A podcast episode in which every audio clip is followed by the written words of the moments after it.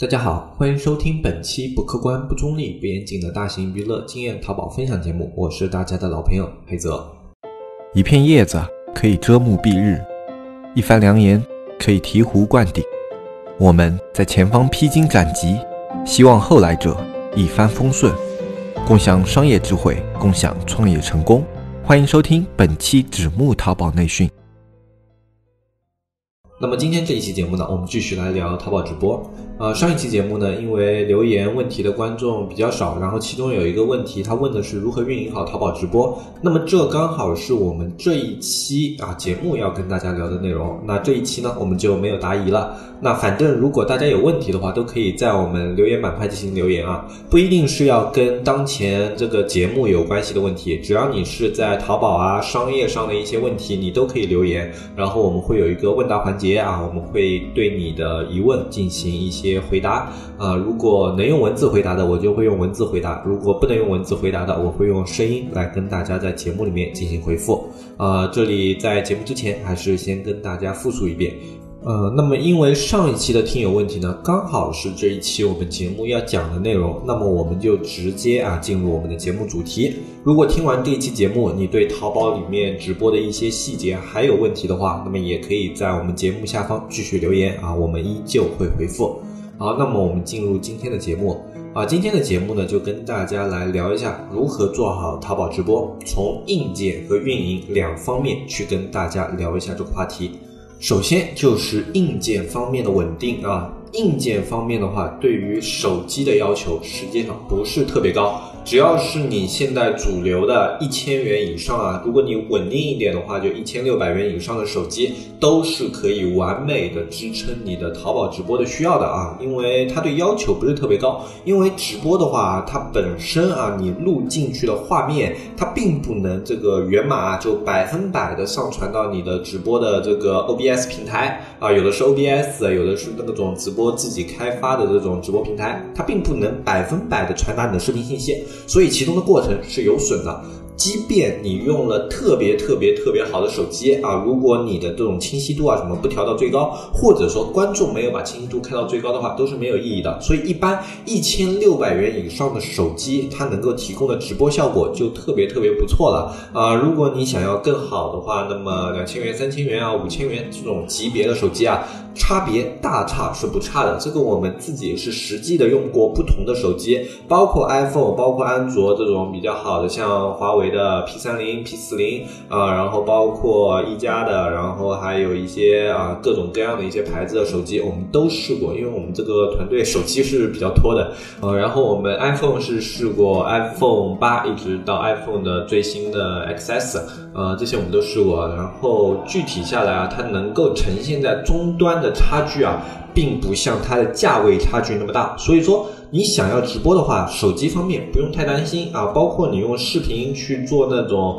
呃电脑端的串流啊什么的，呃也都差距不是特别特别的大啊。这种呃一般来说啊，你要赶上现在直播行业的平均水平，一部普通的手机就够了啊。这是手机方面的要求，所以直播的话，对于手机这方面的硬件要求不是特别的纠结。那么灯光。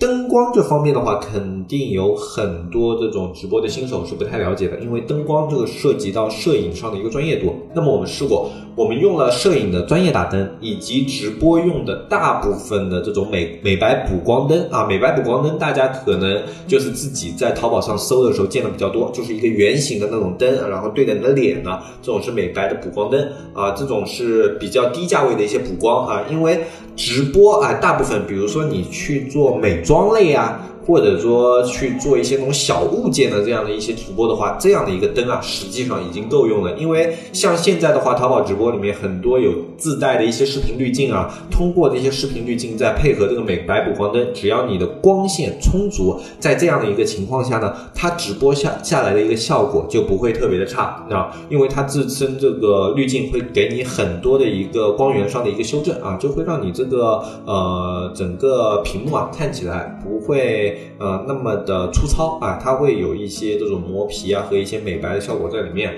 呃，所以说呃，如果是小物件直播和美妆类直播的话，一个美白补光灯或者左右两个美白补光灯就够了。然后光源的方向呢，要根据你自己手机的位置啊，具体去调整的。呃，光源方向以及最终的呈现的阴影效果，这个需要你自己去多试。我很难通过音频上的语言描述跟你去传达这个东西它怎么去做。这种东西最好呢是有经验的一些朋友啊，手把手的在边上教你，会熟悉的更快一点。呃，打光这方面呢是最好是有朋友能够教你啊。然后还有一些，比如说大物件的，比较大物件，或者说像那种整体的服装类的，你需要去呈现一个整个人这样的一个大小的一个展示的。哎，这种时候你用美白补光灯啊，似乎就没有那么好用了，对吧？因为美白补光灯它更多的是针对于局部，你的脸部啊，或者说手部啊，或者说就上半身这样的一个范围，它可以应对啊。但是如果你是整个服装全身这样的一种效果的话，那么那种简单的圆形的这种对脸部的补光灯就会感觉有一点不够用了。这个时候我们就会上到专业的摄影灯。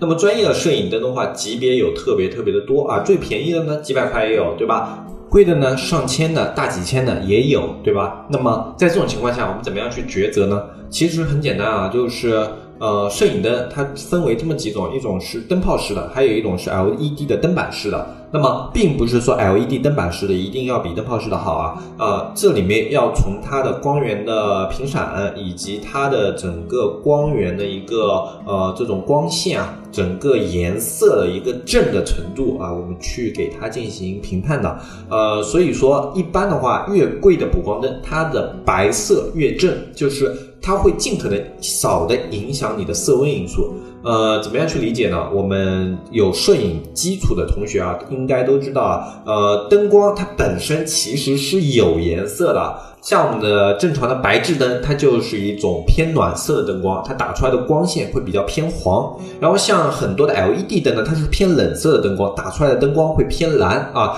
但是这些光线它不是很正的白色。真正的很正的白色灯光的话，它是不会影响你的白平衡的。那么对于这种偏冷或偏暖的灯光呢，你在使用的过程中，你就要通过后期在相机上的校对啊，以及你在手机上一些调整啊，让它的颜色看起来更像肉眼看到颜色。呃，这就是灯光对于颜色的影响。然后还有一种是灯光的频闪率啊，灯光的频闪率对于视频也是有影响的，因为有的灯光啊，它因为闪动的速度啊，可能家里有的时候你的灯坏了就会出现这样。的情况就是这个灯你会看到它的光线一闪一闪，那这种灯是坏的比较严严重了。虽然正常的时候啊，你眼睛看到的灯光啊，它没有这种一闪一闪的感觉，但实际上啊，它的光谱依旧是在闪烁的。这种时候你在视频录制的时候啊，就有可能会捕捉到啊。我们在摄影的时候啊，比如说你这个灯光，如果它是一种频闪严重的灯光的话，你穿一个白衣服，你会发现你这个白衣服上可能会有波纹啊，或者说怎么样的一些呃这种现象啊，这就是因为。你灯光这种频闪的频率不正常导致的，呃，对于大部分啊百元级别以上的这种摄影灯来说，就不会有这种情况了。比如说三四百的这种摄影灯，它就不会有这种情况。但是呢，百元级别的摄影灯就有一个问题，它的灯光不是特别正，它会偏暖或偏冷啊，这是很常见的。像我们之前的话也买过这种小的这种摄影灯啊，常常来说它是偏。暖色的偏多，呃，有少部分的偏冷色的。那么一般到千元级别的，比如说一千二、一千三这个级别的摄影灯呢，它的颜色就特别正了啊，就它打出来的灯光啊，就一个是光线充足啊，它能够让你的整个。灯光打到的环境，这种亮度基本上可以跟白天这种比较好的光源条件下的这种亮度进行媲美。然后另外一个就是它光源颜色特别正，它是一个很正很正的白色，不会有偏色。那这就是摄影灯的一些啊级别上的层次的一个变化。那么大部分的情况下，我们怎么样去选择呢？其实对于正常的手机直播来说，几百元的这种补光灯就够了，因为它不会让你的视频产生频闪。同时，它的光源啊，也能够让你的整个环境看起来非常明亮。那这样一个级别的，它就已经足够了啊！为什么这个级别就足够了呢？你不是说它颜色会有偏差吗？没错，颜色会有偏差。但是我之前说了，现在手机上很多直播它自带滤镜的，这种滤镜它会自动的把你的颜色往那种很偏白的方面去校正啊，它会让你这个视频，哪怕你本身有一点点偏黄啊，它最后也会修正的特别特别的白。所以这一点你是可以通过滤镜去修正的，所以就不用特别的纠结。那么对于直播来说的话，你一个小成本的投入，三百多的一个灯啊，或者说三百多一对灯，哎，它还是可以让很多人去接受的。所以很多的你直播入门级别的话，选择这样的灯就够了。那么你想要后面更好的话，呃，上到千元级别也是足足足足就够了，一千二、一千三这个级别已经很好了，没有必要再往上去找更好的摄影灯了。这是对于全身的大件的一些摄影条件来说的啊。这种情况下，你顶多顶多选到一千级别就已经足够了。再往上呢，这个效果好呢，你的视频也呈现不出来。它没有办法让你呈现出那么好的一个光源效果了，就没有必要浪费这个钱啊。正常来说，你三三四百的灯够用了，然后一千多的灯是现在这个环境下的顶配了啊，没有必要再往上升了。那这就是我在直播的灯光方面给大家建议。那解决了硬件以后呢，我们接下来就会面临啊，这个直播开起来以后啊，这个整个运营的一个问题。不过这里啊还有一个条件，大家要注意的就是你的网络条件，网络条件尽可能要稳定，带宽最好是在一百兆以上。嗯，如果大家有条件的话，现在两百兆、三百兆的宽带也非常的普遍。反正你直播环境的话，你的带宽越高越好。呃，这个的话就是你的带宽越高啊，你能够上传的这个视频，它的一个清晰度越高，同时它的流畅度会越好。呃，所以说带宽这方面的话，你可以不要吝啬。呃，因为现在的话就是像直播，手机直播还好一点，就是手机屏幕这种直播还好一点。像电脑直播的话，它对于带宽其实是上限没有要求的。你的带宽越高，你能够上传的画面越清晰，甚至可以达到蓝光二十兆、蓝光一百兆这样的啊。但是它对带宽的要求是特别特别高了啊。所以说你带宽越好，你的视频呈现效果越好啊。一般来说，一百兆的宽带够用，二百到三百兆的宽带是比较推荐的啊。这个是宽带方面的，这样会让你的视频整体流畅。那这就是硬件方面的。一些全部的内容了，那么接下来的话就涉及到淘宝直播的一个运营问题。那么淘宝直播的运营问题的话，我们首先要跟大家聊的一个东西就是淘宝直播的浮现权。淘宝直播的浮现权的话，有关注过淘宝直播运营的一些朋友一定都知道，什么叫浮现权呢？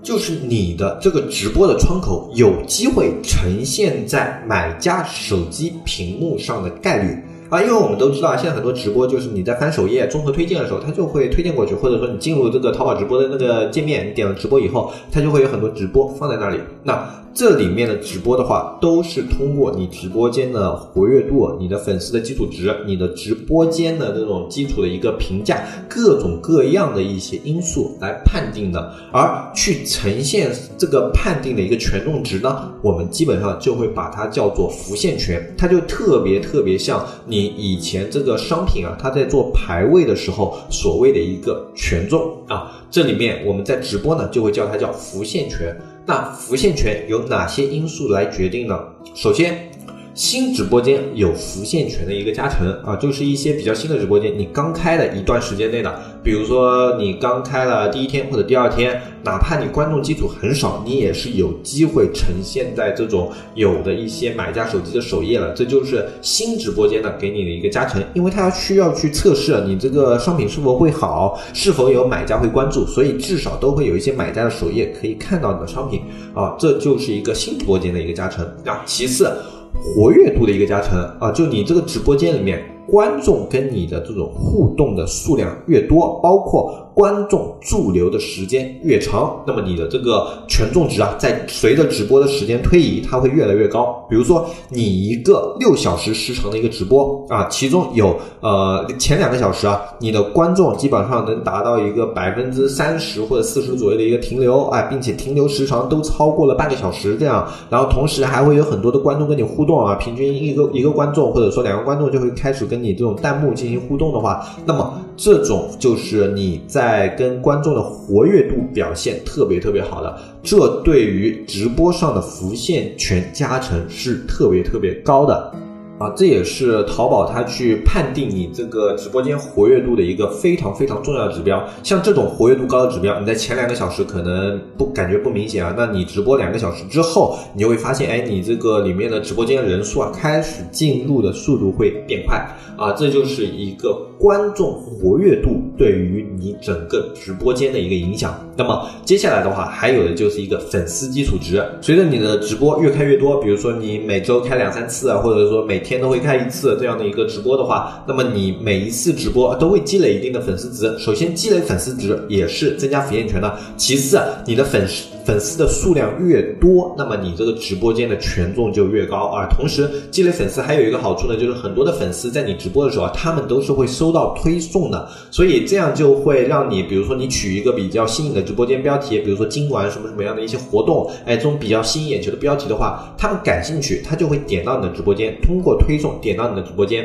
所以你的粉丝越多，淘宝对你直播间的一个加成值也会越高啊。那这几点都是影响浮现权特别重要的几个点。同时，如果你是店铺的直播用户的话，你店铺本身的一个等级和店铺本身的粉丝积累啊，也会对这个浮现权产生影响啊。就是一开始直播的话，你的店铺粉丝量足够多的话，会对你的直播间本身有一定的加成。那么，我们既然知道了这些原理的话，那么我们可以做的内容有哪些呢？首先，第一个。刚开的直播间人数数量一定不会特别多啊，这是一个我们开了很多直播间下来观察到的一个点啊，就是你一般一个直播间啊，在最开始的时候啊，能有个十几二十个人啊，已经算很多了。有的直播间啊，在刚开的时候啊，甚至只有就四五个、五六个这样的一个人数观看，甚至都不知道这些人是真的是假的。所以说。对于一个新直播间来说，它对你的数据的要求的基础值是很少很少的。这就像是我们如果是在做数据优化和刷单的时候啊，你这个产品如果是个新品的话。你去刷个三四单或者五六个单，你就可以看到一些效果了，对吧？那这就像是刷单的起步，所以在早期的时候，你是可以对这个数据进行干预的。那么，怎么样去进行干预呢？我们之前就说了一个粉丝的互动程度以及粉丝的停留时长。那么这个时候就很简单，你比如说你要今天要开直播了，你第一天。那么提前联系好十个左右的朋友，你说，呃，我今天要开直播，那么麻烦大家一件事情，你们找一个不用的手机或者自己的手机也行，只要你们方便的话，你们来我的直播间啊，你们帮忙就是放在那，然后每个人每段时间都跟我在里面聊聊天啊，就当大家朋友聊天就可以了，呃，就你们可以聊一些跟商品有关的，也可以就是一些闲聊都可以，呃，就反正就是让这个直播间首先。这个弹幕的互动数量一定要多，然后其次就是这些观众的停留时长一定要长。那么这两点达到了以后呢，你基本上就可以发现啊，淘宝会慢慢的开始继续推送一些观众流量给你啊，这是很简单很简单的一个操作手法，而且我们试过好几个直播间都是有效的，数据量不明显，但是可以感觉到淘宝推送。那么在淘宝推送进来一些哎。不受你控制的流量以后，就好像是我们刷单刷了一段时间以后啊，淘宝真正推送给你这些流量客户了。那么怎么样去把握住它？这时候就是对于直播间节奏的一个把控。首先，一些吸引眼球和这些观众停留时长的一个活动节奏是必要的。就比如说，我现在啊整一个直播，我可能要推二十款商品。我建议你啊，每三款商品其中啊，就有一款这个款它是有一个大额度的一个优惠，或者说是有一个非常吸引人的活动的。呃，大额度的优惠，比如说这个产品可能大家都要卖到三四十，那么我建议你这样的一款，你在早期的时候去亏本做。就明显的一个价格优势，在这个直播间里，明显的一个价格优势放上去，然后啊，用这样的一个产品在中间啊，比如说每隔三个，然后做一个，每隔三个做一个啊，为什么要每隔一几个做一个呢？这就是为了吸引这个观众的停留时长。因为如果你每个商品都特别便宜的话，它反而不会有什么特别特别的感觉。但是比如说啊，你在推荐某一款商品，你在推荐一个新的一个衣服的时候啊，你说哎这件衣服怎么怎么样啊？然后然后在推荐的过程中啊，你就可以顺便说一下，就是说我们今天直播间啊刚刚营业，所以活动力度特别大啊。我们等等几个商品之后，我们有一件特价款，呃只要多少多少钱，然后呃优惠力度怎么怎么样，然后大家只要在这个直播间里的都有机会可以买到。呃，这是我们直播间。今天的一个活动，然后等到这一个商品卖完了之后呢，你说没有抢到的朋友不用不用担心，或者说已经抢到的朋友觉得这个划算的没关系，还可以关注我们后面的一些产品啊，我们后面在什么什么还有一件怎么怎么样的一个衣服，活动力度是怎么怎么样的，或者说甚至你可以做一些就是我们前二十个下单的这种客户啊，就是免费赠送啊，怎么怎么样的啊，都可以。就活动这种东西你自己去想啊，反正只要它足够吸引人，然后你把这样的一些活动每隔三个或者每每隔五个，或者说每隔多少个，你去做一下这种节奏上的一个把控，然后通过这样的方式呢，你就可以增加这种观众对在你直播间驻留的时长。就这样做了以后呢，哪怕这个观众啊，他可能觉得哦，那我过段时间再过来看，因为可能你还要推荐两三个商品才会到这个商品嘛，他可能会先出去，但是他还是会一直关注你这个直播间，他会时不时就回来一下，时不时就回来一下，一个观众的反复的一个进入啊，也会被。淘宝评价为一个比较好的一个直播间，因为这个观众他一直在关注你的直播间啊，他会觉得这个观众肯定对你直播间的某一样商品感兴趣啊，所以这种也是一个比较好的一个呃这种数据上的反馈呃，所以大家不要觉得你这个直播间有人数的进出，你就觉得它可能不好了，或者说你这些人数一定要是不动的，其实有观众进出也可以，但是他们一定要对你的直播间有关注度啊，这是一个更重要的一个点。那么刚刚这样讲的一些内容呢，它也就是抛砖引玉，给大家。提供一个思路性的东西，你可以尝试这样去做，或者说你听了这些东西以后，你有一个怎么样自己的想法？哎，你觉得我还有更好的办法可以去增加他们的驻留时长，或者说增加他们对你直播间的关注度的话，你也可以自己去尝试。所以对于直播来说，早期的话很简单，一个是自己控制数据的变化，因为数量少可控，所以做可以做一些控制。另外一个就是。通过运营的节奏去把控观众对于你直播间的一些互动啊，以及节奏上的一些内容，啊，实际上互动这个东西啊，也是有办法去调动的。因为像你的商品啊，肯定会有一些卖家他感兴趣的一些问题点，但是有的卖家呢，刚进来可能他想不到，这种时候你要做什么呢？去弄一两个小号或者三四个小号，对于你这个商品做一些预先设计好的问题，比如说我这个商品可能在尺码上，呃，比如说我在卖童装，那么这个童装多大的孩子能穿啊？穿的时候呃要注意什么？能不能手洗？这样的一些常见的问题，你抛砖引玉，让个一两个小号你去提问。那么接下来的话，你会发现其实有很多本来没有想到一些问题的人，他会想到一些其他的问题，然后他会开始问你。这样的话，你直播间气氛就慢慢被调动起来了。就是你需要去设计一下，不要让你的直播间死气沉沉啊！就哪怕没有问题，制造问题也要问几个问题出来。然后这样的话，你直播间里的人他就有可能会想到新的问题，然后从而产生一些真实的互动，开始跟你互动。这样的话，你的直播间的活跃气氛也就达到了。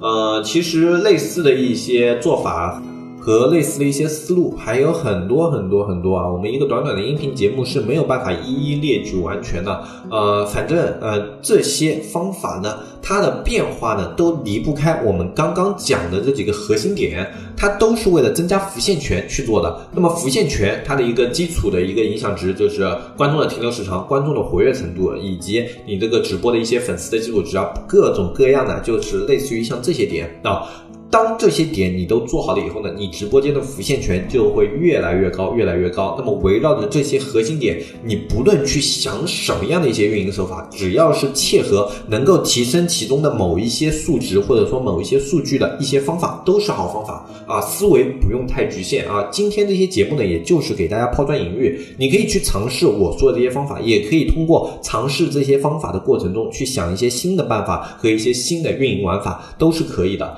那么也希望啊，大家能够在淘宝直播这块路上啊，开拓出自己新的流量和销量。那么今天这一期节目呢，大概跟大家聊的内容就到这里。如果对大家有帮助的话，那就最好了。那今天的节目内容到这里就聊完了。我是黑泽，我们下期节目再见，拜拜拜拜拜。